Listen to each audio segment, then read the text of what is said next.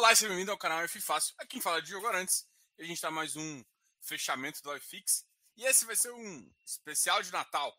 E esse especial de Natal a gente vai falar, é claro, se vocês estão vendo as bolsas derretendo e o iFix só. Uhul! Então, para quem está no iFix como a gente, estamos comemorando. Em compensação, quem está no Bovespa, a gente está com uma parte lá, com certeza. Mas o Bovespa está deixando a desejar.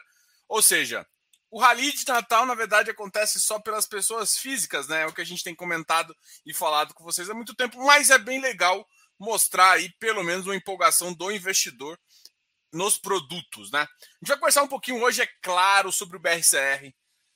Eu acho que o BRCR. Ai, ai.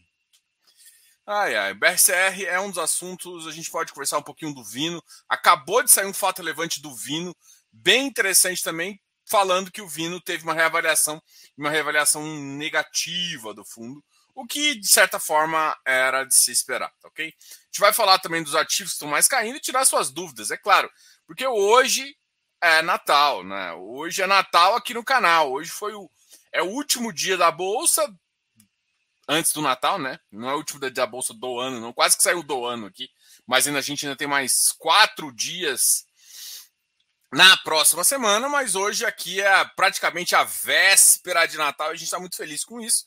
É claro que a gente vai conversar com vocês e, esse, e essas questõezinhas assim. Cara, essa é para você ficar acima do iFix, né? O iFix está melhorando, recuperando, mas eu tenho certeza aí que a carteira da maioria de vocês está bem melhor do que do iFix. É para estar, né? Porque, porra, vocês estão aqui no canal, tem que, tem que ter algum benefício aí. A gente conversa bastante, vocês estão ligados. Enquanto isso, a gente tá né, agora aguardando o próximo ano aí com, uh, com muita seriedade e preocupação. Né? A gente tá vendo as notícias aí, uh, avançou né, a questão da Omicron, o pessoal tá, tá, começa a voltar, mas, uh, mas ainda isso não é um problema tão grande no curto prazo que a gente tem que avaliar, tá? Mas o mercado exterior já começou a, a dar indícios assim, né? E essa semana terminou com o Ibovespa com uma queda de 2,15. Uh, ah, hoje chegando a 104,891 pontos, com uma queda de 0,33. Hoje também foi um dia bem fraquinho de movimentações, só aqueles ajustes finais ali. E na verdade o ajuste final ali, aquele. Hum, para deixar a, a, cota bonita do, do, do seu fundo, vai acontecer ali realmente no final do ano, onde a gente realmente fecha as questões, tá ok? Olha, uma coisa boa para quem tem Sinqia, né?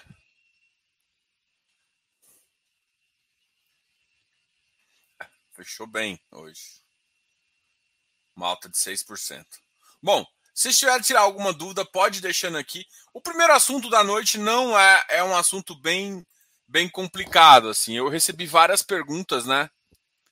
É, eu, eu eu recebi várias perguntas, eu quero começar em relação ao, ao BRCR, tá? É, bom, vamos lá.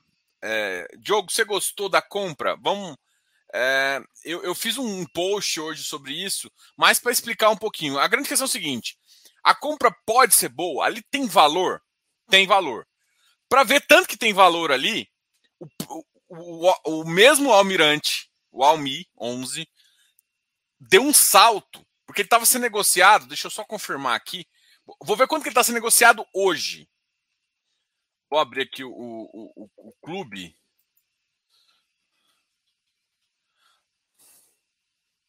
Hoje saltou 14,54%. Ou seja, é um salto bem grande assim, dado essas considerações aqui.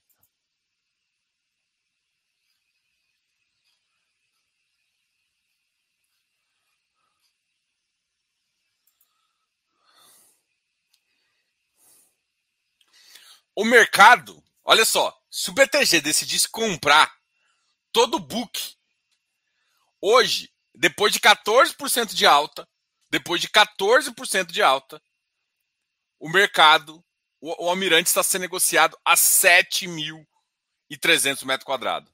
Sendo que aqui falo que o patrimonial é 15 mil, que foi mais ou menos o que o, que o BTG pagou.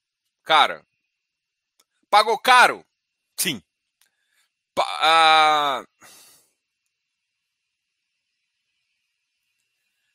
Rodrigo, a, a, questão é muito simples.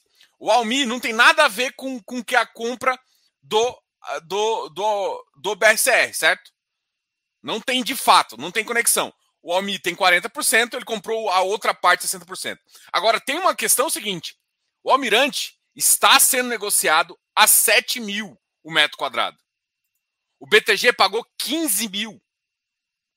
Então, assim, não tem a ver, mas tem a ver, né? Pô, se os caras estão comprando o mesmo ativo lá de, de 15 mil, tem valor na mesa. É isso que muita gente está entrando. Significa que vai começar a pagar renda? Não. Só que significa que se eu fosse um cotista, se eu fosse um cotista grande, daria para montar uma posição lá e falar assim: ô BTG, compra o resto em mim. Então, eu te vendo mais baratinho, eu te vendo até 13. O cara ganha isso 80, tem um valor ali imenso ali. Ele ganha pelo menos. o cara pode ganhar mais, no mínimo 50% aí. se ele vender a 15% que o BTG pagou. vender 40%, é claro. O BTG quis fazer. Então, assim, Diogo, é um mau negócio? O Rio, naquela época, 2019, é um Rio diferente de 2021? É. O Rio tem melhorado, assim. É, ali, Flamengo, eu, eu, tenho notícias que está realmente melhor. A, a, zona sul do Rio nunca foi problema. A, a, parte da Barra ainda tem uma vacância alta. E do Porto e, e, e, e Centro, que é onde está fala, tá falando, a vacância ainda está alta. Se vocês têm ideia tanto que está alto, está mais alto está é, muito mais alto do que, por exemplo, o nosso queridíssimo amigo, né? Tá mais alto. O que está acontecendo, galera? Vocês estão falando comigo? Travou aqui meu computador. Vocês estão me escutando? Bom, o que eu quis dizer é o seguinte: é, o Rio de Janeiro está melhor. É, a gente tem é, a gente tem questões assim. A vacância está mais alta que, que a, o raciocínio aqui foi falar o seguinte: cara, compara Rio de Janeiro com Alphaville. Rio de Janeiro tá pior que Alphaville, que muita gente critica, tá? Então, se tá pior, qual que é a nossa noção aqui? Você tá entendendo? Olha só, uma coisa que a gente critica não no sentido de o ativo ser, os ativos ser ruins, não é isso. Não é questão de não ser AAA, não sei nada disso. Não tem nada a ver com isso. Tem a ver com que a maioria quer é aluguel, renda e, e, e, e um aspecto melhor, né? Aumentar a renda. E isso vai ficar muito complicado, entendeu? Então, assim, é, prova que, tipo, cara, o, o Almi tem, o, e outros ativos no centro do Rio, tem desafios tão grandes ou maiores que a gente vê em Alphaville. E Alphaville eu ainda acho que pega uma rebarba de São Paulo. Então, assim, é, o Rio de Janeiro uh, deve voltar a crescer. Só que, e aí, como é que você vai fazer essa alavancagem? Você vai deixar 24 meses de carência? Você vai deixar 12 meses de carência? Você vai ficar quanto? Porque senão você pode perder renda. Você vai pagar, você vai pagar, mesmo que você pague só juros, você está fazendo isso. E é um ativo que tem uma vacância enorme. Enorme. Tá? Então, assim, eu. eu ah, será que foi um. O que, o que pareceu? Como é que você vende depois de compra? não, vou, não pode falar que é muito mais caro, né? Eu, eu comparei os preços, mas você vendeu e recomprou num preço. Teve um ganho mínimo ali. Eles tentaram explicar o ganho, mas eu não achei um ganho relevante. Cara, na minha, na minha filosofia, eu até escrevi exatamente isso, né? Me perguntaram o que, que eu achei. Cara, gente, eu sou da filosofia assim: faça o óbvio. O que, que é o óbvio? Vender o que é ruim. Por mais que se vendesse mal, Senesp, foda-se era melhor, assim, sabe? Tipo, aquela coisa. Vende Senesp, porra. Ah, mas não tem ninguém que. Então dissolve aquela bagaça lá. Enfia no, né? Aquele negócio assim, assim, sem brincadeiras à parte aqui de Natal. Mas assim, vende o que é ruim e compra o que é óbvio. Não é comprar qualquer coisa. Você vai comprar uma coisa com vacância elevada, alavancado. Mano, eu não entendi essa, essa situação, não. Porra, se comprasse uma coisa melhor ali, comprasse na, Porra, compra uma coisa da Chuca e Zaidan seria melhor. Eu não, eu não consigo entender, né? Assim, é, a tendência é que o Rio de Janeiro melhore, sim. Mas vai melhorar no próximo ano? Não acredito. Em 2023, 2024, vou ficar mais três anos. Então, assim, é, é um fundo, putz, muito ruim esse negócio. Esse deal é um baita deal ruim, assim, assim, pensando pro cotista. Mas não é uma coisa que, tipo, nossa, para mim, o BTG estava até fazendo algumas coisinhas certas, né? tava, para mim, eles estavam fazendo algumas coisinhas certas de melhorar o próprio fundo, de colocar um ativo melhor ali ou outro. E aí vem, fazem isso, recompram um ativo lá, de um deal mó bizarro com a Brookfield, e aí volta com isso. Parece que meio que foi como, assim, sabe? Tipo, não é duvidando, não é, não é isso. O, o, o fato relevante mostrou uma coisa que, sei lá, eu achei fraco. Um, um fato relevante de recompra tem que vir mais justificativo do que simplesmente veio ali, sabe? Falou da, dos CRIs, os CRIs estão caros, é, mas o momento é complicado. Mas por que recomprar aquele ativo? Se você está com capital, se você quer recomprar alguma coisa, por que não recompra alguma coisa em São Paulo melhor? Ah, mas não está tão fácil. Porra, faz, sei lá, enfia num, fundo imobiliário, alguma coisa assim. Compra alguma coisa de verdade, sabe? Tipo, mais com, com uma questão mais óbvia.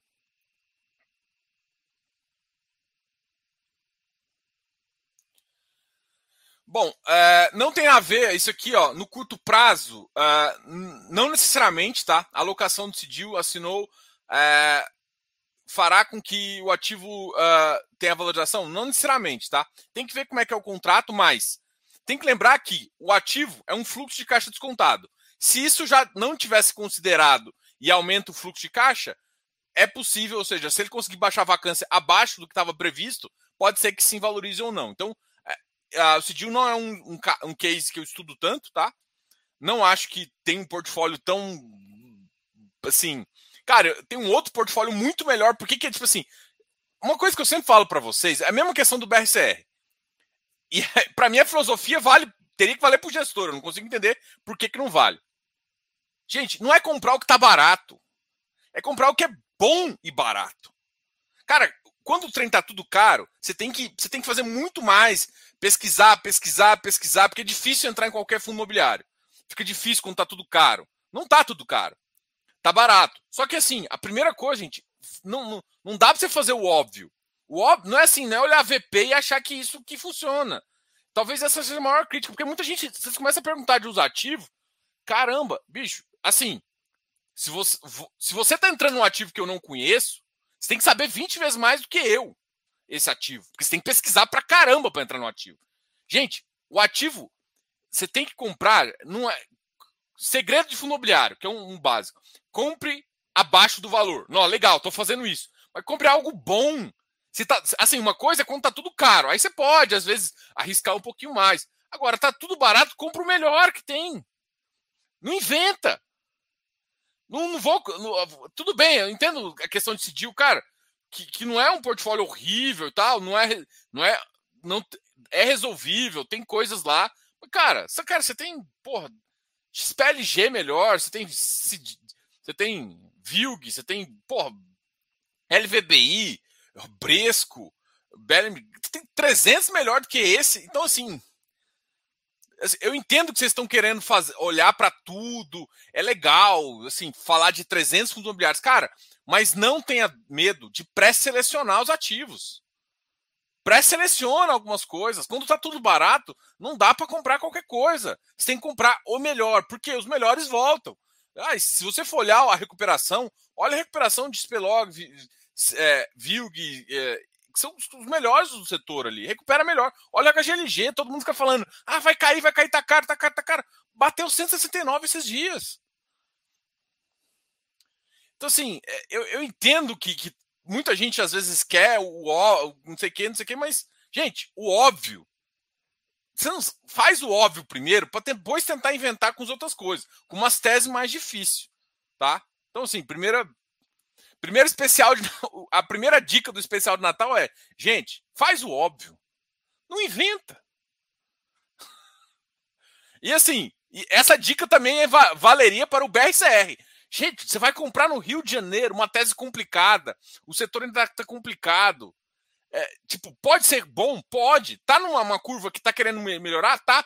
Mas do jeito que ele colocou lá, eu vi alguns indícios que agora que estabilizou num, patamar, num platô de baixa. Ah, mas agora que vai virar o jogo. Caramba! Você não sabe o que vai acontecer ano que vem. Para que comprar uma tese difícil? A gente, assim, a gente, assim, eu, eu gosto muito da gestão da REC, por exemplo é, do Rect, né, do, do Moise e tal, mas é uma tese mais difícil. Só que, tipo, ele montou antes de 2019. Agora, o, B, o, BT, o BTG está podendo escolher o que vai fazer e vai nesse ativo que ele já comprou, que já tinha, que todo mundo ficou feliz quando ele vendeu. Quer dizer, não todo mundo ficou feliz porque ele, enfim. Bom, é isso, gente. Mas fundo imobiliário é isso. O gestor tem a tem, pô. Olha, pagar mais caro, eu não acho tão estranho, né? Você vendeu em 2019, comprou em 2021. Você tem dois anos aí. A valorização não foi uma valorização assim, muito monstruosa. Mas, cara, se comprar alavancado isso, putz, com um ativo que não tem. que tá com uma vacância enorme, cara, você vai pagar isso como, mano?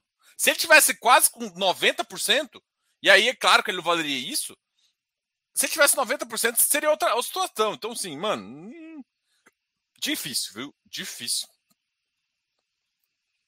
Difícil, triste, mas Boa noite. Rally de Natal para realizar os lucros esperar as quedas do ano que vem. É, isso é uma tese aí que a gente até de vez em quando comenta assim. Cara, vai cair? Não tem menor ideia. Tipo, é, ontem eu até fiz um, um, um, gráfico assim, mostrei da, da é, mostrando ali que o, o Bovespa, o, o, o IFIX fez isso aqui, ó. E aí o teto é mais ou menos em 2,700. Hoje o IFIX está bem mais alto que isso, né? Hoje ele subiu 0,66. Então, assim, hoje o IFIX chegou a 2,724. Então ele já rompeu ali o que a gente pode chegar a 2,750, o que é razoável ali para muita gente que está acreditando no ativo, tá? Então, sim, só que pode ser um, um teto ali, pode testar ali, enfim.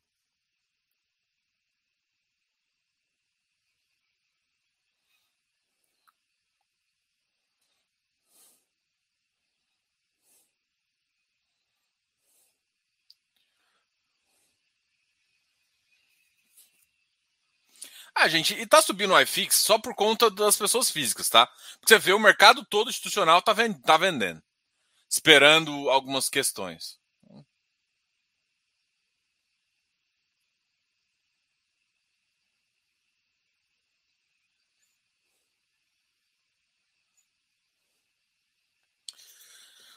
Essa subida de final de ano é institucional agindo para não fechar o, no vermelho pegar performance? Carlos, eu acho que não de todos os estudos que eu vejo, o que está acontecendo é institucional está vendendo fundo imobiliário. Quem está comprando é pessoa física. Pessoa física vai ganhar performance como? Então, assim, é, é, eu acho pouco provável, tá? É, na bolsa, a gente ainda tem muita, muito fundo de ação que pode ter performance tudo mais. Atualmente,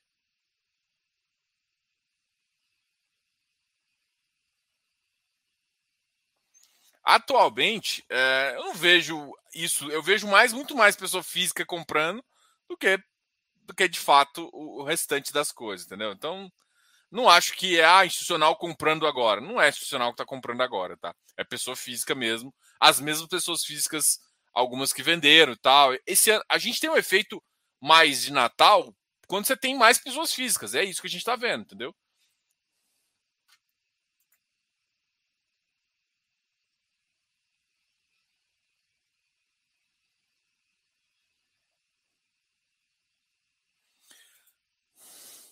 Diogo, eu tenho uma dúvida sobre a Deal, logístico.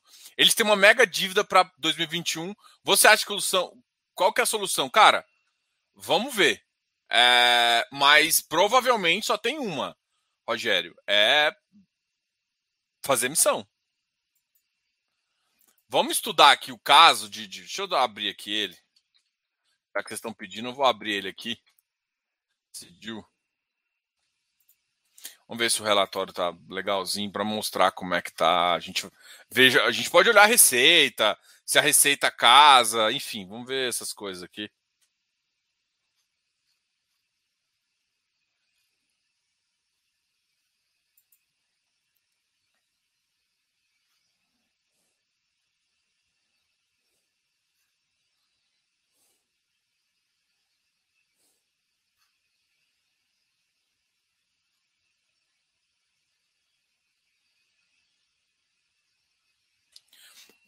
Caixa inicial, investimentos, liquidez disponível, 27 milhões.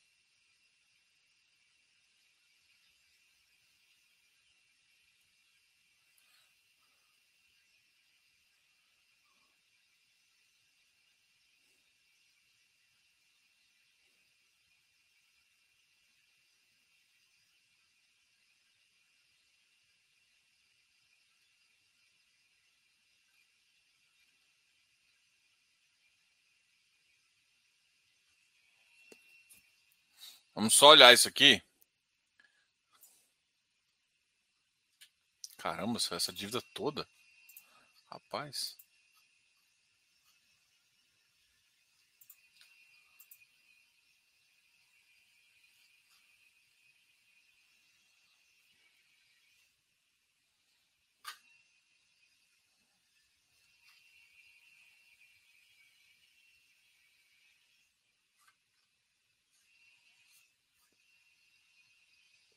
Aqui, deixa eu compartilhar aqui minha tela, que a gente vê um pouquinho isso aqui.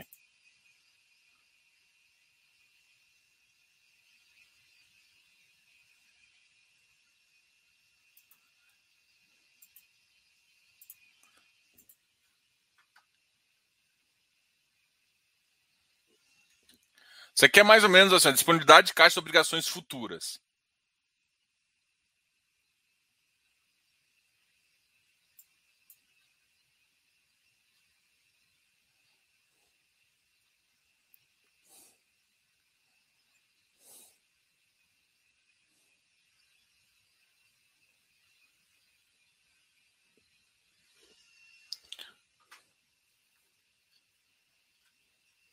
Olha, o fundo segue 100% operacional sem alavancagens financeiras contratadas e com obrigações de curto prazo em disponibilidade de caixa é, de alta liquidez, caixa de FIs.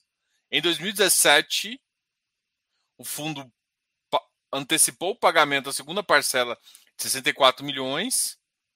Agora o, pagamento, é, o prazo até abril para o pagamento da terceira parcela do CLC no montante de 130 milhões. Eu só não entendi essa, essas duas frases aqui. Aqui está o seguinte: o fundo é, e com obrigações de curto prazo em disponibilidade de caixa. Pô, abriu para mim é curto prazo. E ele não tem 130 milhões aqui para gastar. E eu não, Vamos ver o que, que ele tem de FI aqui para ver ele poder vender. Né, tem 13 milhões de FI. É, eu não entendi como é que essa conta, conta fecha. Eu realmente não entendi como essa conta fecha. Aqui ele não fala assim, como é que ele vai pagar? Teria que perguntar pro pessoal lá. Qual que é a previsão de pagar, entendeu? Mas aqui, olha, eu achei isso engraçado. Obrigações de curto prazo em disponibilidade de caixa de alta liquidez. Ah, ou seja, será que ele está falando só das obras?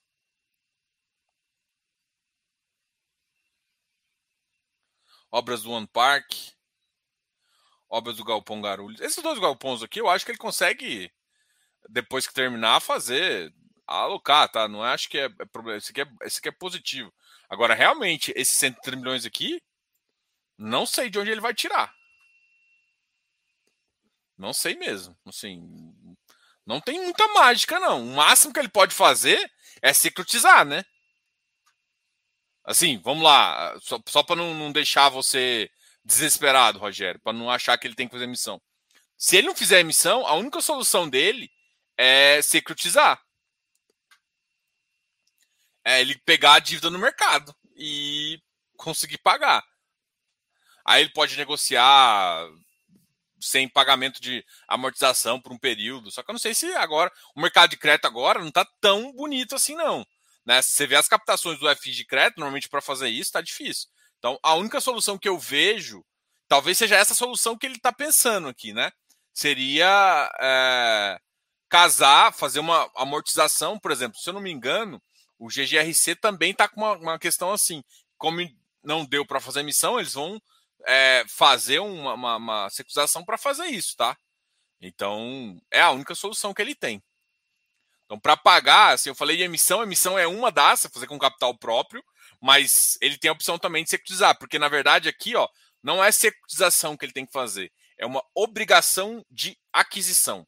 Então ele pode pegar é, o ativo coloca, e colocar os outros aluguéis e algumas coisas aqui, pode gerar uma pequena ainda redução do, do, do fundo, né? Enfim, aí a gente tem que enxergar como é que isso está. Vamos ver como é que está a vacância do fundo. Vacância 7,4%. É.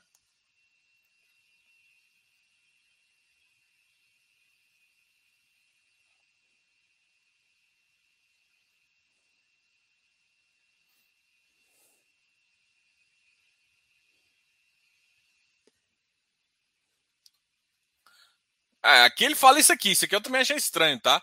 Ele fala aqui, para o pagamento terceiro passado de montante de 30 Mas assim, eu acho que se você entrar em contato, você pode entrar em contato lá com o pessoal lá, que eles vão responder. Posso perguntar por aqui também. Quem está comprando? Institucional ou pessoa física? Para mim é pessoa física. Pelo tudo que eu vi, institucional ainda está vendendo numa velocidade menor, mas. É porque assim, essa alavancagem não é uma alavancagem pura, né? É uma alavancagem de obrigação de parcela, que você divide e é corrigida por inflação, por alguma coisa assim, tá? Eu estava comentando aqui sobre o BRCE que ele tinha uma opção. Mas quem vai querer opção de compra desse ativo? Eu fico pensando, por que, que você não compra uma coisa mais óbvia, sabe? Tipo, sei lá.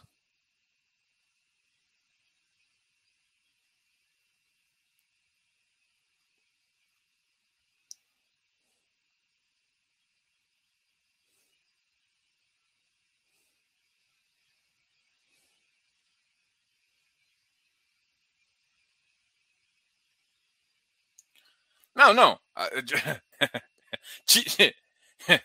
Tirando essa jogada aqui, né? Mas assim, cara, para mim era para ele se virar. Ele, ele sair de toda.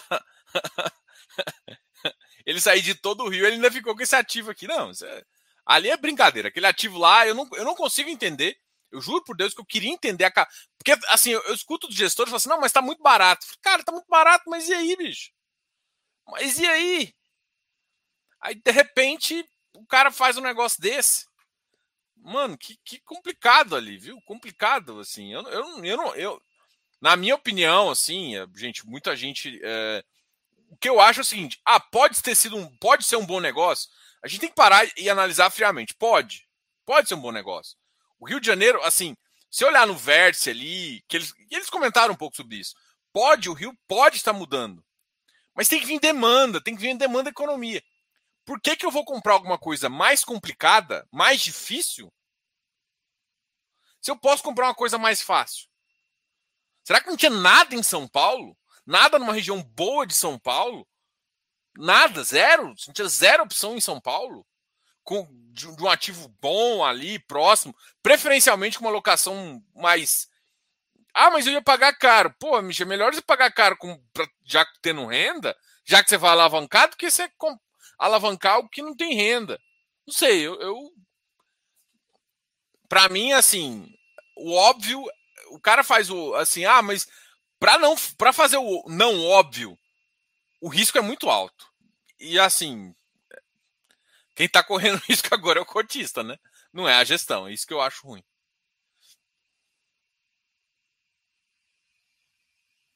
Valeu, Fiz Papers. Mas ontem foi com a Perfim, tá? Foi na terça-feira a live.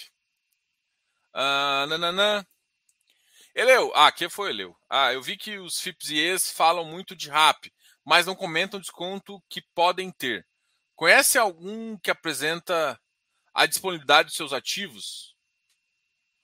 Olha, quase todos. Quando você olha, na, na por exemplo, na Perfim mesmo, se você olhar na, na planilha ali, você fala de. Eles fazem no final do. Colocam no final do ano qual foi a disponibilidade. Transmissão, a disponibilidade é maior. No relatório do, do XPE também tem. Quase todos você consegue enxergar um pouquinho isso, tá?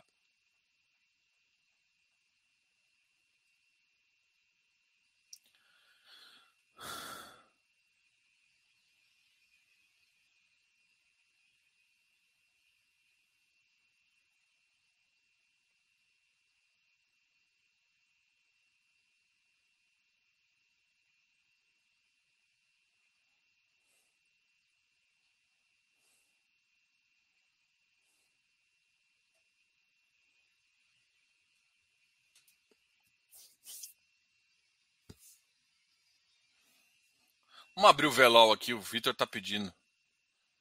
É um fundo que. Alguém me perguntou recentemente também, eu vi, um, vi umas coisas interessantes, mas eu acho que ele estava com uma vacância ainda, né?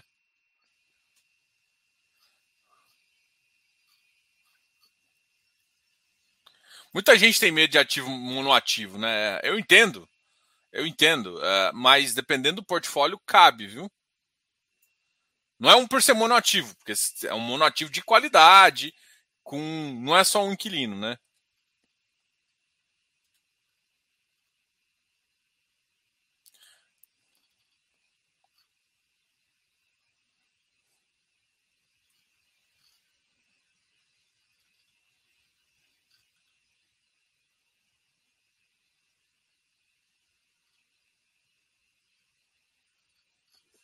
Deixa eu abrir aqui o relatório.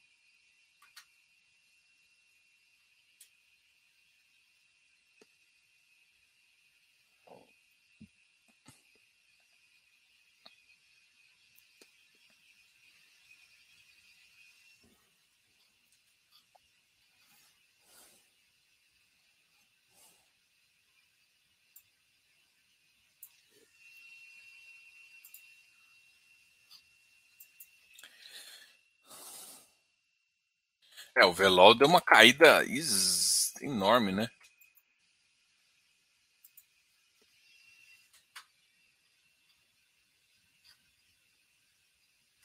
Tá zero por zero vacância. Agora eu quero só ver quanto que tá. É que eles mostram isso aqui. Eu gosto muito do, do relatório deles, da, da, da RB Capital. É, preço preço por regi da região 123. Preço do Velol, 105. Olha, isso aqui para mim é potencial de subir, tá? É, vacância. A, a, vacância, isso aqui também, é, mas assim, aí já é o contrário, né? A vacância uh, tá um pouco maior, tá, ou seja, você não tem vacância, né? A ocupação tá 100%, é, o que é bom pro fundo, mas vou, isso impede dele ficar subindo tão forte, entendeu? Então, assim, tem um lado positivo e outro negativo. Porque se isso aqui, ó, quando a vacância dessa região aqui voltar para 92, esse preço aqui dele pode subir um pouquinho a média, né? Eles estão provavelmente está falando da média, subir de 105 para para mais.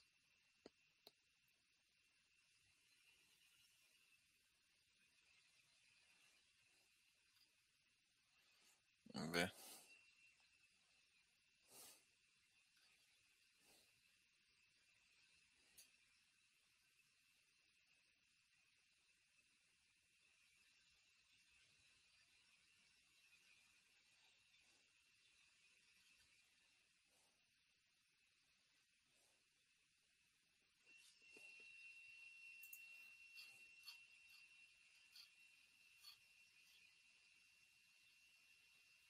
Eu acho que esse tempo atrás, esse mesmo Velol. Quer ver?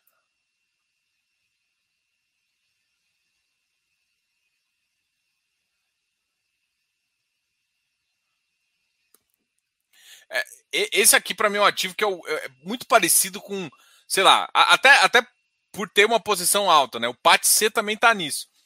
O preço que eles estão cobrando ainda é baixo, perto do que, por exemplo, um PVBI, uns ativos da Faria Lima estão cobrando, né? A diferença está muito alta. Esses conseguiram recuperar e se posicionar melhor no mercado. Então, esse ativo aqui é bom, tem um viés interessante. É, eu, eu acho que o mercado só precificou alguma saída de alguém, viu? É isso que eu, que eu tô achando, tá? Com essa queda aí. Ah, fala que tem informação relevante, mas eu fico com alguma dúvida. Mas, para mim, não significa que seja ruim, não, tá? Vamos ver aqui, ó. Isso aqui que eu queria olhar. Até três meses tinha uma renovação de 9% e de seis meses a um ano. Isso aqui, ó. Esse momento aqui ainda é perigoso essa renovação, porque a vacância da região está alta, né? Então isso pode ser não conseguir pegar, mas na minha cabeça essa de 6 aqui, ó, 17, ó, em um, até um ano você vai renovar 27% do seu portfólio. Isso aqui para mim pode puxar um pouquinho da média porque aquela região ali pode se cobrar um ponto 130 ali, né? Essa é a visão que eu tenho. Então, assim, você vai trocar bastante. É, essa é a visão. Então, ó, 22, você tem 37%, ó. Distribuição de locação dos imóveis por ano de vencimento. Ah, vencimento do contrato. É. Vamos ver. Então. Revisionais, passou por bastante revisional e não conseguiu subir. Só tem 31% de revisional. Então você vai passar por um, só que assim, você vai passar por um momento de revisional e tal. Então, essa vacância aqui, a gente não precisa necessariamente garantir que é uma coisa interessante, tá? Com certeza os contratos vão diminuir, é contrato em GPM, tá? Isso deve ser uma tendência de mercado aí, os mercados estão fugindo mais. Mas, porra, é um excelente ativo, enfim.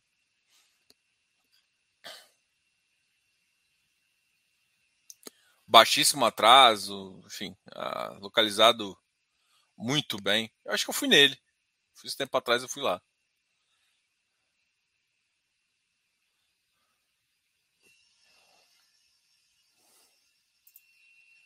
Bom,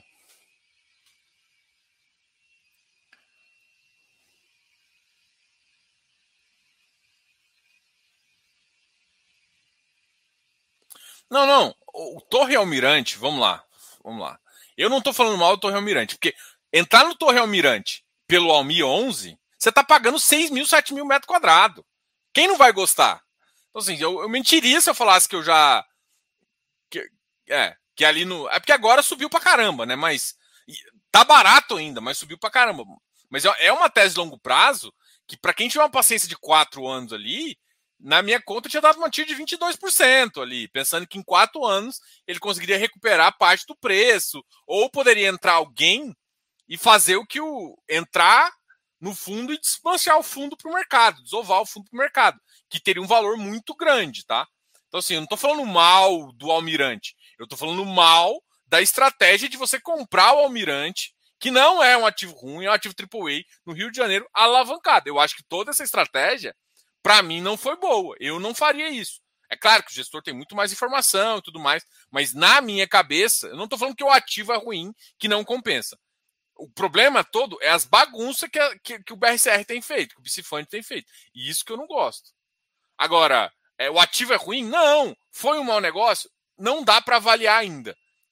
Mas eu acho que é um tipo de ativo, o BRCR, que ele ele teria que que se provar ainda. Por mais que ele seja, ele tem um ativo, ele tem, ele tem ativo ruim pra caralho lá. Que vai ter problema pra caramba. Por que, que eu vou comprar mais um complicado? Mais um que eu tenho que, que eu tenho vacância alta no Rio de Janeiro. Para que que eu vou comprar esse tipo de ativo ainda mais alavancado? Então, assim, o, o, racio, o racional para o BRCR, na minha cabeça, não faz sentido. Não mesmo. Valia muito mais a pena o, o, o BTG enfiar, entrar em. Já que ele gosta de comprar FI pra caramba, enfiar a mão no, no, no Almirante lá e compra 40% dele. Era muito melhor, entendeu? Então, assim. Por que não vemos muito FIs residenciais? Cara, os FIs residenciais, eles têm. É, eles têm dois problemas. Dois problemas cruciais. O primeiro problema é a taxa a taxa é mais barata. O que, que eu quero dizer com isso? Como assim? É, se você for pegar valor do imóvel versus o que se paga de aluguel do imóvel comercial e do imóvel residencial, o comercial é maior. Ou seja, o comercial gera mais yield. Tá? Então, isso já é um problema por si só. Então, no momento onde a gente tem taxas difíceis, né? Onde, então, isso começa a ser um problema. Segunda coisa, segunda questão. A, a vacância de um, de um residencial é maior. Porque tem mais giro, as pessoas ficam dois, três anos. Enquanto tem muita empresa que fica 10, 15, 20 anos, o giro disso é muito maior. E como você está em uma coisa, aí gera um problema maior. Então você tem mais unidades para fazer a gestão. Ou seja, normalmente você não consegue trabalhar um fundo para fazer isso, ele tem que contratar um consultor. O custo do fundo fica já muito. Ou seja, você tem uma taxa menor e um custo muito elevado de alguém para ficar fazendo a cobrança, né? Ele tem que basicamente ter uma, ter uma uh, imobiliária ali que faz a gestão dos contratos, que traz, que procura. Para mim, essa gestão é mais cara.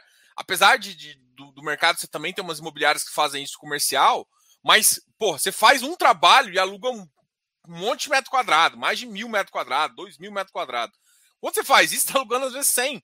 Então, para ser relevante no portfólio, seria é, o que, que funcionaria para o mercado nacional? Que eu acho que é uma coisa que eu já conversei com alguns gestores que falaram que estão pensando em fazer isso.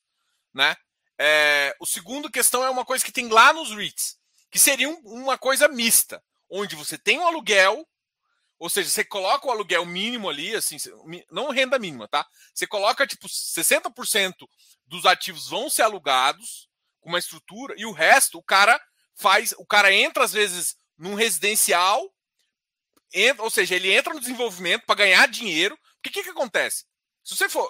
Por que, que kitnet muita gente fala que é bom? Pelo simples. É, pelo, na minha visão, tá? Pela simples vontade de você entrar no, no entrar no começo, entrar é, no desenvolvimento. Quando você entra no desenvolvimento, você está assumindo um risco de obra, mas normalmente o seu yield on cost fica muito interessante. Então, se você fizer essa, esse tipo de compra, ou seja, você compra, vai desenvolver, você desenvolve, fica com umas unidades e vende outras. Esse seria um modelo mais interessante, porque você gera uma renda para quem não tem paciência, você tem uma TIR de desenvolvimento embutida e você também tem um giro de própria carteira. Às vezes você compra, você não precisa comprar algo que você vendeu, mas às vezes você compra uma coisa mais barata. O mercado começa, por exemplo, eu acho que o mercado agora de 2022, 2023 vai ser, vai aumentar o número de estoque. Aí o estoque a, aumenta, é hora de você chegar nos fundos assim e falar assim, vou comprar com 30, 30% de desconto. E aí, se você tem um fundo que você tem um dinheiro, você tem um capital, você consegue fazer isso. Tá? E você consegue comprar alavancado. Então, assim, a estrutura que foi montada de residencial puro é ruim. Por quê? Mesmo os melhores são, estão numa estrutura um pouco de hotel, né? Que tem um serviço ali, o, o FL é um que pode funcionar um pouquinho, mas ele comprou ativos caros. Então não tem tanta upside na venda. Para mim, isso é ruim. O, o House, eu até gostei também, eu até cheguei a ficar no House lá em São Paulo. Mas primeiro, o House que eu fiquei, que é um dos melhores, eu, não um dos melhores, mas é um House muito bem localizado. Ficou na Faria Lima ali, não é o que tem mais também. E aí entra a RMG, então você não sabe como é que vai ser a vacância média do portfólio. Então você tem um monte de problema em relação a isso. Aí tem o, a, a, a Rio Bravo também fez uma baita de uma cagada na época de tentar emitiu a, 4, a 100 reais, depois tentou captar a 70, 60. Mó destrutivo de valor, porque comprou de coisa alavancada e não deu certo. Então, assim, do jeito que foi estruturado até hoje, eu não vi nada interessante. E ah, além disso, só que, por exemplo, o que eu falei bem, eu tenho uma dúvida, porque o consultor está dando desconto por dois anos. E depois? Então, assim, você ainda não tem uma referência interessante falar assim: olha, esse, esse fundo residencial está funcionando, a média da taxa é isso. Por quê? Porque, primeiro, na minha concepção, eu tenho que comprar algo barato. E não foi isso que aconteceu com nenhum desses casos. Você comprou caro. É, os que construíram, eles foram meio que. Não é desova, mas o cara construiu, o cara. Ou seja, na, na minha concepção, eu teria que entrar no desenvolvimento puro e aí sai para um fundo residencial. Porque aí meu dividend yield on cost fica lá barato. Só que assim, quem que é o cara aqui que toparia fazer isso? Eu acho poucas pessoas, entendeu? Então, é, e aí você coloca um cara. Aí, por que, que eu falo que o consultor vale? Porque aí a comissão de venda começa a já ficar interessante para esse cara aqui, para esse consultor gerar. E aí ele pode baixar a taxa dele. Então, assim, eu, eu vejo que existem estratégias que dá para se montar, mas. Porque, por exemplo, olha só, vamos, vamos resolver um problema de uma. De uma do, de estoque. O cara às vezes não precisa nem emitir. Ele não precisa nem emitir. Ele chega e combina assim: olha, meu estoque aqui vale tanto, seu estoque vale tanto aí. Vamos, com, vamos integralizar. Ou seja, dá para resolver muita coisa assim. Vamos integralizar suas cotas aqui e você tem saída no mercado. Ah, mas o mercado tá barato. Não, é problema seu. Mas o cara pega os estoques dele, aluga parte, faz isso e gera. E ele pode, por exemplo, ele integralizou 15%, vamos supor uma construtora, integraliza ali 15%, que é, agora está meio comum de fazer isso, ou uma pessoa física mesmo, junta uns 10 pessoas físicas ali, integraliza ali e tem mercado. E aí, se o mercado estiver bom, o cara sai mais rápido, se o mercado estiver ruim, o cara vai ter que segurar.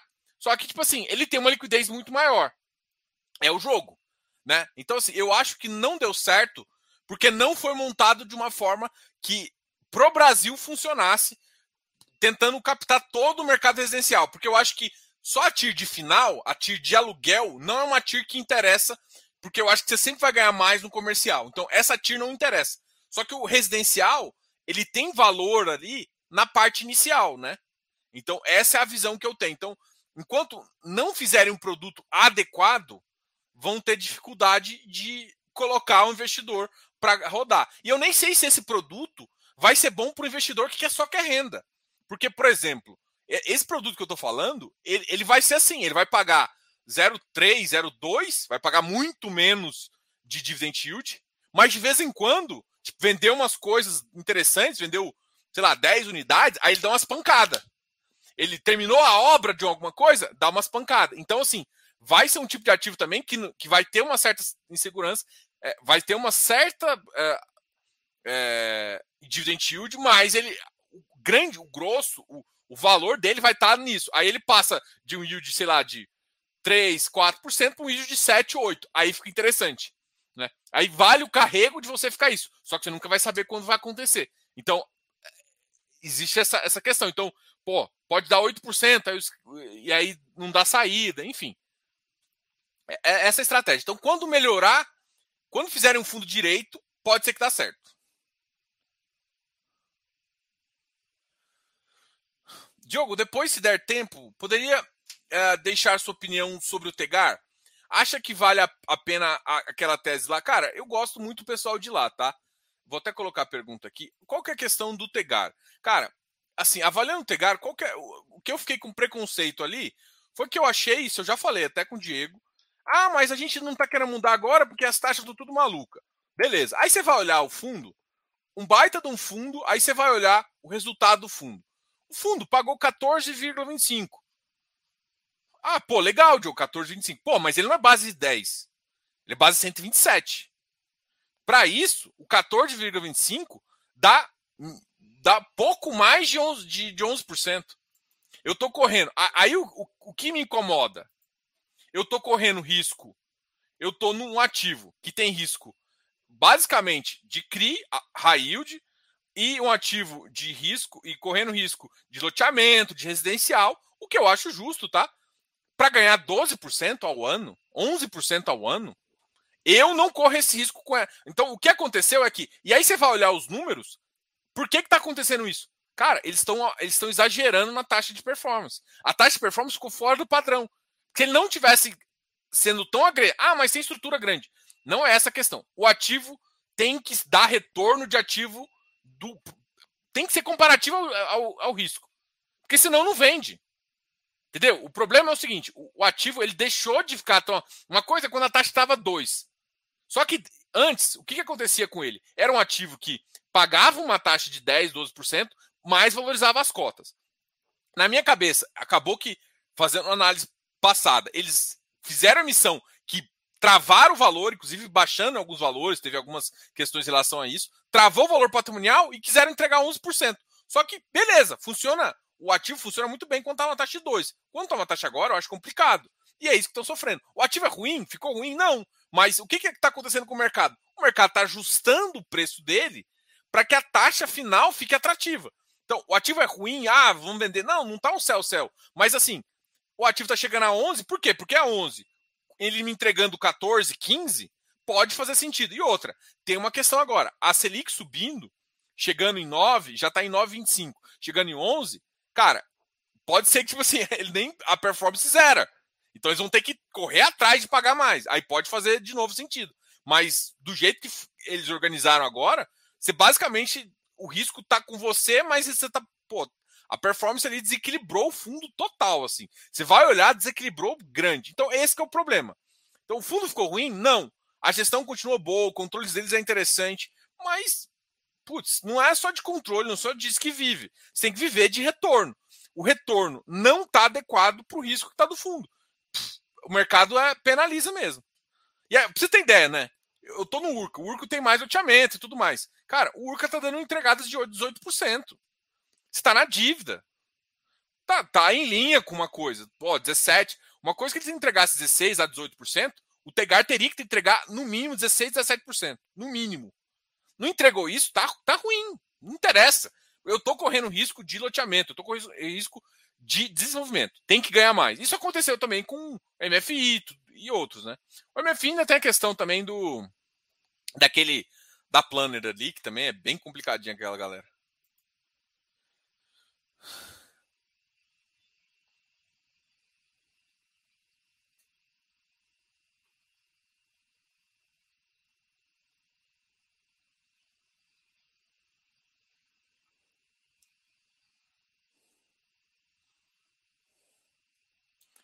Ah, vamos olhar aqui. Vamos abrir aqui o, o, os ativos para a gente falar um pouquinho.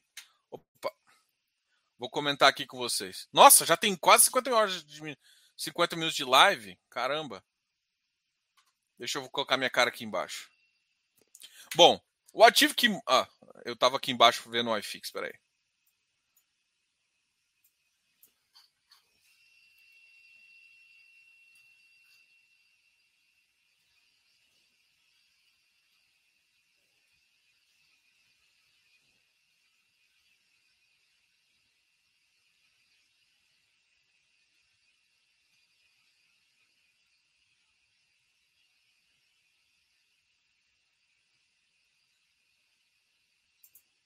Cara, essa pergunta aqui, eu vou até voltar para mim, que é uma pergunta bem legal aqui.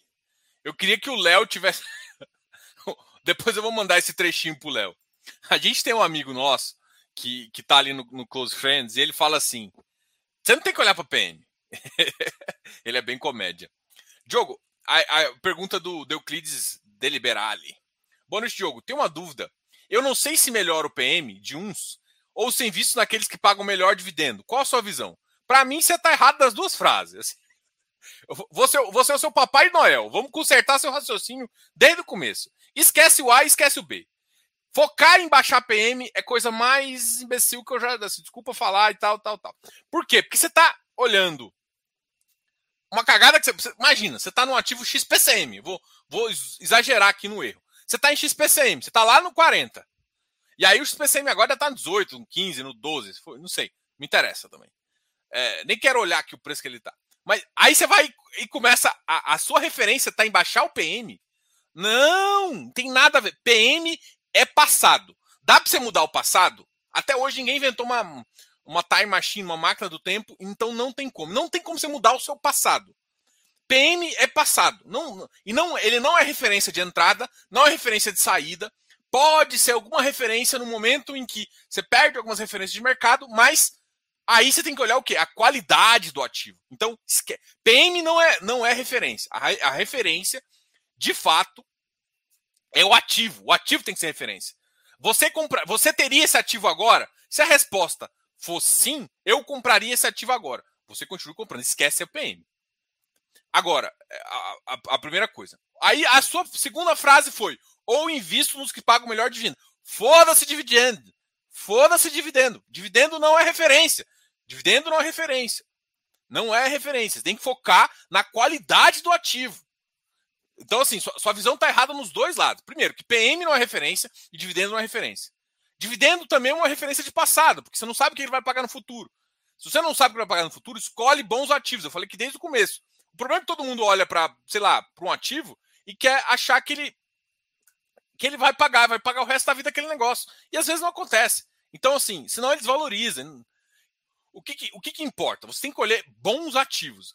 E eu falei isso. Fica assim. A melhor resposta é: faz o óbvio. O que, que é o óbvio? Vende o que é ruim e compra o que é bom e barato. O problema é o seguinte: quando o mercado todo cai, e isso aconteceu com o iFix, muita gente fica: ah, mas esse aqui tá barato, vou baixar meu preço médio. Mano, não é isso que é, que é fundo imobiliário. Você tem que comprar o que é bom e barato. Não é porque o ativo. Às vezes, por exemplo, BRCR, desculpa. O BRCR sempre foi ruim. Aí ele tá 70, mas ele é ruim. Ele é ruim. Veja isso que ele fez aí. É ruim o ativo. E aí, bicho? Vai comprar mais. Mas tá barato, mas vai comprar mais uma coisa ruim.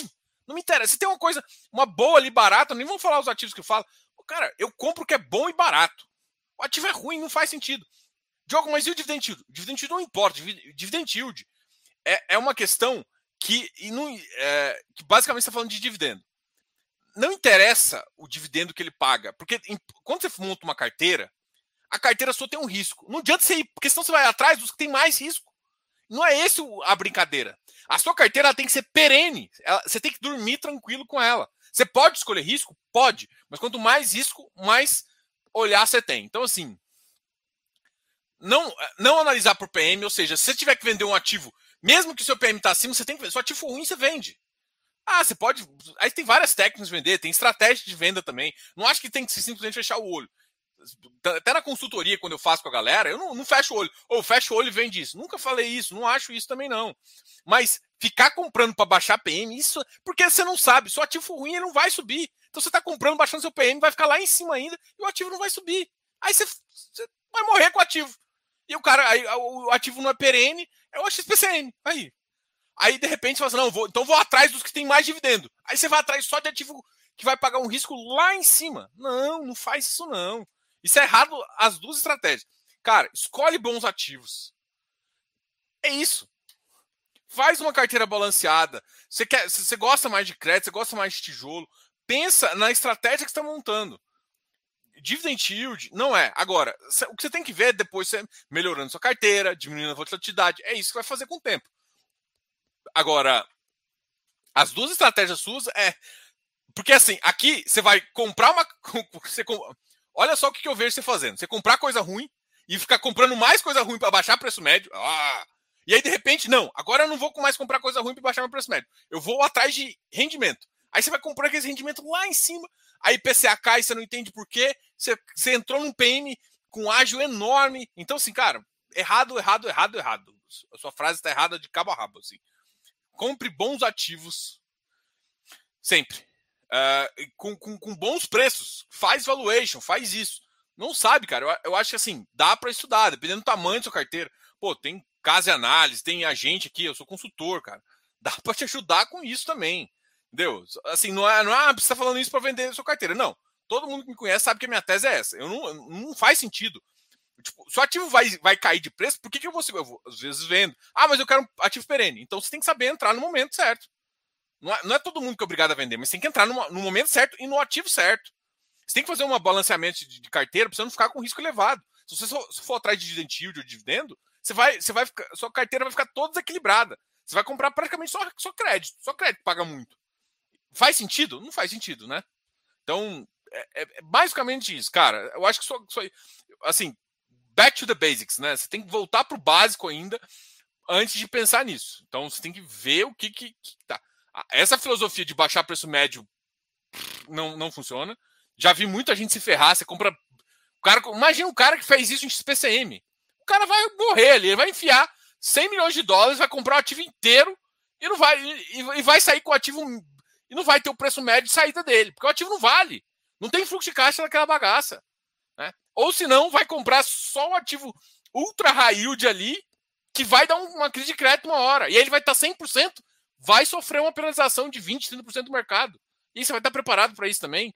Então, nem lá nem cá. Cara, carteira equilibrada, pode lutar mais risco, pode fazer várias coisas, mas tem uma estratégia melhorzinha, tá?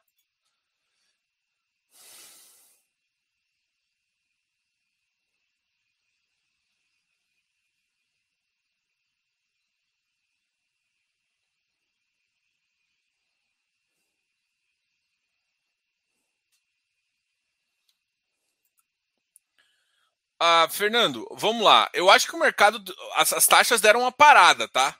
O que eu enxerguei no mercado agora é isso. De, depois da, da, ali de novembro, a taxa deu uma parada. Só que, por exemplo, a gente conversou com o, o Marcelo Elaui, da Atrio, e ele conseguiu melhorar algumas taxas, né? Olha, eu, isso aqui eu não compro agora nesse momento, não porque é hoje, mas para o futuro todo, eu não compro com essa taxa de 9, só compro com 10. Esse aqui eu compro, eu peguei um pouquinho mais. Então, eu acho que alguns ativos, eu escutei isso também da, da gestora da Blue Macau, é, eu acho que foi a Carol que eu falei com ela lá. E ela também falou que os spreads sobem, mas ela tem uma trava. E já chegou quase no limite ali dos high grades. Então, assim, as taxas não sobem muito mais. Então, acho que as, não vai ter essa, essa justificativa de, ah, vou ter taxas melhor ano que vem. Isso, para mim, não vai ter. Então eu acho que vai dar uma fechada. Mas tem muito ativo que já tá. Tem ativos que vão melhorar a taxa. Porque já compraram com ativos com taxas mais baixas. Tem que tomar muito cuidado com, tipo, ativos que já fizeram muitas emissões, já estão com uma taxa próxima do melhor deles, e ativos que fizeram poucas. Então, não dá para considerar tudo de uma forma é, genérica. Você tem que analisar caso a caso, tá? Então, pode ser que melhore algumas, algumas questões sim, tá? Vamos só voltar aqui para voltar nos ativos, só, só para falar um pouquinho do fechamento aqui, que senão a gente nem vai fazer. Ah, hoje o ativo que mais subiu foi o Cidil, justamente por, pelo ativo lá que meu amigo falou, alugou uma bagacinha dele lá. O RBRF subiu também, um FOF XPLG subiu também. O RBRL subiu 2% também, ó, log, log, log. Uh, o MiFi subiu 2,12, Bresco também, ó, chegando a 99. MFI, que a gente comentou também. GCFF da Galápagos, o FOF. RBR Properties também um pouquinho. VILG, MGFF. Uh, Alguém tinha me perguntado de FOF aqui, né? Cara, alguém me perguntou de FOF. Eu acho que eu ia responder e acabou não, não, não respondendo, tá? Mas olha só, eu ainda não acho que é momento de FOF, tá, gente? Eu acho que vai ser uma boa entrada um pouco mais para frente. Cara, tô vendo muito otimismo aqui. Eu quero ver agora quem. Ó, cara, o, o HGLG voltou a 166, cara. Mano, esse povo é doido. ótimo ativo, ótimo ativo, mas, cara, o, o HGLG não vai conseguir ficar pagando aquele 1,10 para sempre. O Vino também não. Ah, então, assim, são coisas. CPTI, 100, 101, 115. VGHF, 9,98. A RI, 94,68. Urca. Urca também foi outro que subiu 1,10 hoje. Tord subiu 1,07. Agora vamos ver os ativos que mais caíram, que eu acho que eu acho que vai chamar mais atenção, né? Porque hoje, hoje, hoje o Noel tava, tava comprando hoje. Hoje o Papai Noel tava comprando fundo imobiliário. Porque a ação ele tava vendendo. Falou, eu vou dar uma coisa mais, mais legalzinha pros menininhos meu. Eu vou dar fundo imobiliário. Porque da, da ação dá azar. Tô brincando, tá, gente? RVBI, porra, o RVBI foi um dos que mais caiu, 2,56. O AFOF também, pô, dois ativos interessantes. BPML, a MGHT da Mogno de hotéis, Speed 84, ó, voltou a cair, meu amigo. BRCR, uh, BRCR foi aquela coisa, né? O Almi subiu 16% e esse cara aqui caiu. Por quê? Porque o mercado gostou, óbvio. VIF, uh, FOF caiu também, PVBI caiu um pouquinho, saiu ó, 89. PATC, Irim, Ribir, Risag, ó, 988, Risa Terrax 99,60, BCFF, MGCR, Galg, e hoje o Ibov caiu isso. Mork caiu também um pouquinho. Então vamos tá. Vamos ver aqui suas últimas perguntas e eu vou separar uma para a gente terminar aqui o especial de Natal do canal Fifácil. Obrigado a todos que compareceram aí todas as lives esse ano e tal. A gente sempre pode te ajudar. Eu falei aqui, tinha consultor CVM, a gente é registrado para fazer essas consultorias, tá? A gente também tem algumas parcerias e, e além disso tem a gente tem uma forma de ajudar também que é o Close Friends, que é uma coisa espetacular ali. A gente tem só a galera top lá. Mas isso não sou eu quem fala, não, tá? É a galera que está lá. É uma comunidade muito especial. E só, só, só perguntar no grupo nosso aberto, o que, que vocês acham da, do Close Friends que.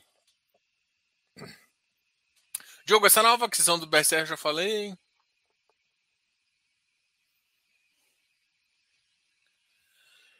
Boa noite, Diogo. Tem alguma dúvida? Uh, esse aqui foi do Euclides de novo. Diogão, não quis dizer que você falou mal. Não, eu entendo. É que eu sou. Você acha que fundos de papel podem conseguir? Já respondi isso. Porque está escasso Lages, babá. 100 pessoas, 149 likes.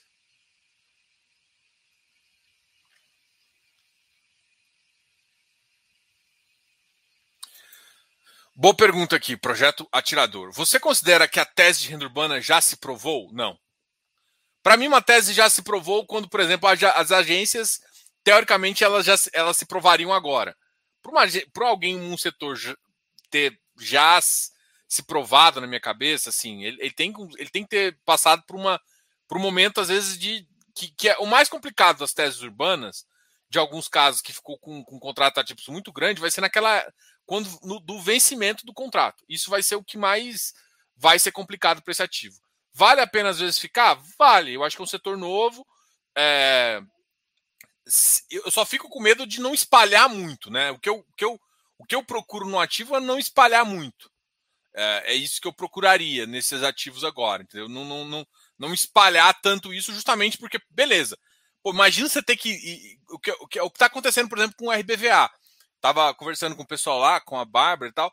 É, cara, a dificuldade, por exemplo, você vai numa. As agências mais fáceis de vender em São Paulo, uma região, nas cidades principais, são mais fáceis. Você tem uma, uma certa. Agora, pô, tem umas agências na, na, na Conchinchina lá, deu-me livre de vender aquele negócio. Então, é isso. A, a, a, dificuldade que você vai ter é a mesma. A, a, questão é a seguinte: as agências, para mim, foram um pouquinho mais complicadas, porque você tinha muita concentração num único inquilino, né? Ou seja, um Santander, por exemplo, você tinha 30% ali do fundo.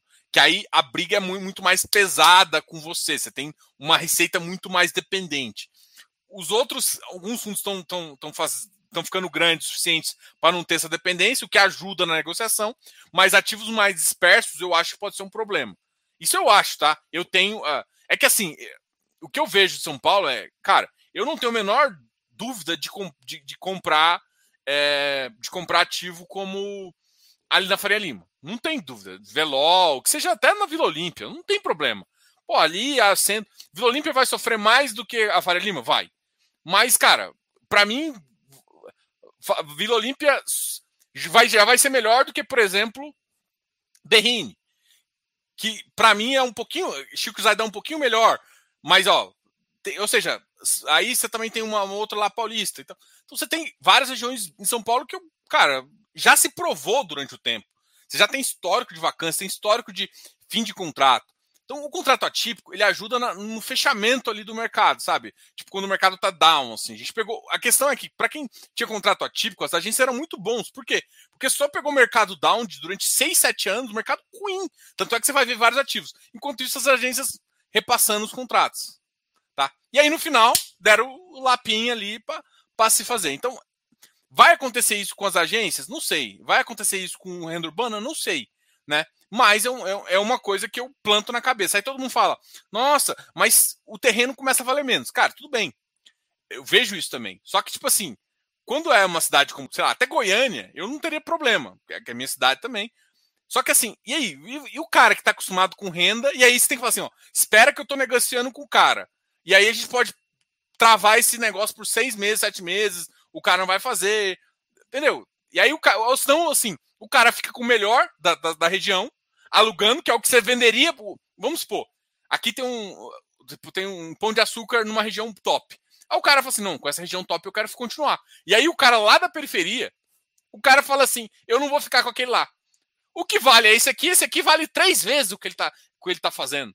Se a gente fosse vender por um comprador, valia três vezes. Mas você não vai vender aquele lá, você vai ficar com aquele outro ruim. Você não tem mais o que fazer. E aí o cara quer sair de lá e é mais difícil achar uma outra empresa. E o terreno vale tanto. Então, assim, tem questões que podem ser problemáticas. Isso vai acontecer? Não. Mas, tanto é é, o renda urbana ainda não me, não me provou. Eu, por exemplo, tem um cara que é mais misto. Que aí, assim, sei lá, um alzirão da vida. Por quê? Porque ele tem isso, mas ele também tem logístico, ele tem algumas um, um ativo ali, ele tem uma coisa que eu acho que vai crescer bastante, que é, o, que é a questão de, de data center, né? Se você for olhar no mercado americano, são baita ativos que tem lá, entendeu? Então, é isso, tá? Então, eu não acho que renda urbana se provou, tá? E se você for olhar a renda urbana antigaças, as antigaças estão tudo ruim agora. Estão ruim, não tão boas. As de lá de trás estão ruins, né? Max, Max R, RBRD, essas bagaças assim, estão uma bosta agora. E, ou seja, e os, as novas levas que vieram melhorzinho e tal, ainda vão ter que se provar. É, é, que tem teses que são mais óbvias, então, pô, uma região, uma região de São Paulo, uma região mais assim, eu, eu tenho menos receio, tá? Mas, pô, começou a espalhar supermercado para todo lugar. É... O, o, imagina, o cara, realmente, o terreno ali vale três vezes, mas é o cara que quer renovar com aquele cara ali. Você vai falar, não, não, não, pera aí que eu vou ver. Ou você renova com esses três. Não sei se o cara vai ter peito, porque vamos supor que aquele terreno vale três vezes. Aí vale o do outro, do outro, do outro. Aí você vende você fica com dinheiro, beleza, isso é ótimo. Mas será que o cara vai ter peito de falar, não, não quero esse aluguel renovado aqui, não? Se você não renovar esses três aqui, você vai fazer isso. Então, é, esse é o receio, entendeu? É, é um receio que, tipo, eu tô tendo recentemente, né, por acompanhar mais essa mudança da, da que está acontecendo com, com esses contratos atípicos. Eu tô vendo muito questionamento, mas em, em termos que a, a linha tá positiva, tá? Bom, é isso, gente. Eu falei demais hoje. Feliz Natal para vocês, um Feliz Natal assim, de coração mesmo. Obrigado a todos. Obrigado a todos que estão conversando comigo aí, que, que, porra, ficaram aqui o ano todo com a gente. Eu fico muito feliz de, de, de ter. Porra, esse canal aqui é um canal feito para vocês, para ajudar vocês e, claro, né, para mostrar o meu trabalho. Que alguém queira contratar alguma coisa, a gente está aqui disponível. Então, a empresa vai passar por algumas mudanças. O FIFácil vai crescer ali. A gente vai soltar novidades agora em janeiro. Vocês vão gostar muito. Vão, a gente vai ampliar as coisas, né? Uh, um feliz Natal para vocês também. Um grande abraço aí. E a, a semana que vem a gente está aqui para falar da última semana do do ano de 2021, tá? Com as perspectivas e tudo mais. A gente vai fazer vários vídeos aí. Amanhã deve sair um vídeo super especial do Speed, que na verdade ele tá no meu. Ele tá, ele tá para ser editado tem três dias, desde que eu fui para São Paulo na semana passada, eu tô com esse vídeo para ser editado. Grande abraço aí para todo mundo, para a família de vocês. Se sintam-se abraçados aí por esse gordinho aqui. E eu gosto muito de estar aqui e falar com vocês todos os dias. Obrigado a todos aí. Cara, vamos junto que a gente vai deixar esse mercado cada vez melhor. Galera, abraço a todos, né?